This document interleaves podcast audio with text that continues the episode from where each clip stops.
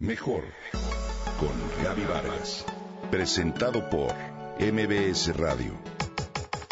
Comunicación, imagen, familia, mente, cuerpo, espíritu. Mejor con Gaby Vargas.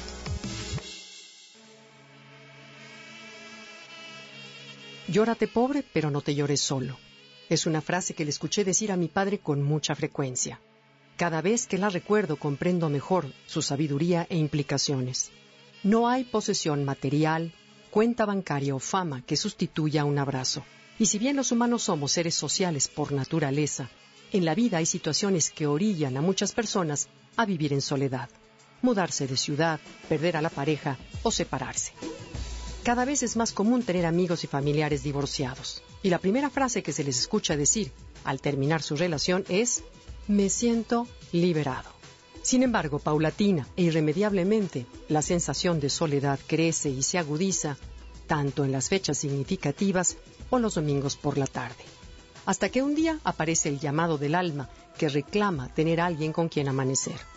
Sentirse solo no es un asunto del momento, es un dolor emocional crónico que afecta a alrededor del 15% de la población.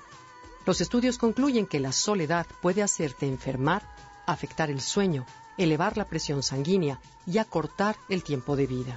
Hasta 1969 la soledad solo se mencionaba en las canciones de los Beatles, mas no en los textos científicos. Fue hasta 1970 que el doctor Robert Wise, en ese entonces miembro del Departamento de Psiquiatría de la Universidad de Harvard, empezó a investigarla. Como resultado de sus estudios, publicó el libro Loneliness, The Experience of Emotional and Social Isolation, que es soledad, la experiencia del aislamiento social y emocional. Durante las investigaciones, los colaboradores de Wise se dieron cuenta de que al preguntarles a las personas si se sentían solas, la mayoría no lo aceptaba. Como resultado, formularon un cuestionario en donde nunca aparecía la palabra solo.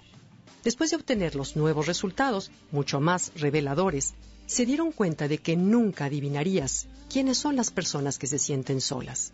La Antártida del alma es como le llama Wise a este sentimiento de infelicidad que muchos cargan dentro. Generalmente los síntomas consisten en que se muestran retraídos, tensos, inquietos y poco atentos. Son menos confiados que los demás, con una autoestima que se encuentra usualmente en el sótano y rara vez se atreven a pedir ayuda. A veces, aunque quieren conectarse con otra persona, el miedo a ser rechazados se los impide y crean así un círculo vicioso. Aquí algunos consejos para salir adelante. Salir de la casa para cambiar de aire es un buen primer paso. Procurar contacto con otras personas, incluso ser amable con el dependiente de la tienda, puede suavizar la dureza del día.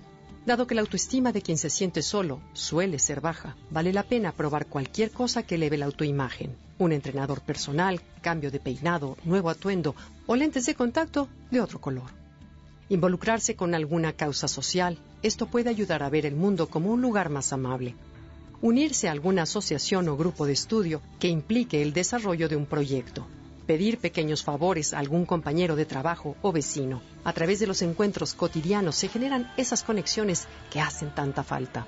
Y por último, cuidar el lenguaje corporal y enviar señales positivas, evitar cruzar los brazos, fruncir el ceño o mostrar nerviosismo, ya que son hábitos que alejan a los otros.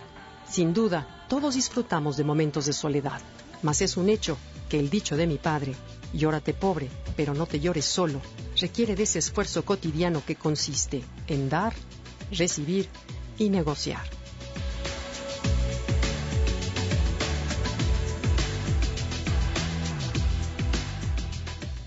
Comenta y comparte a través de Twitter.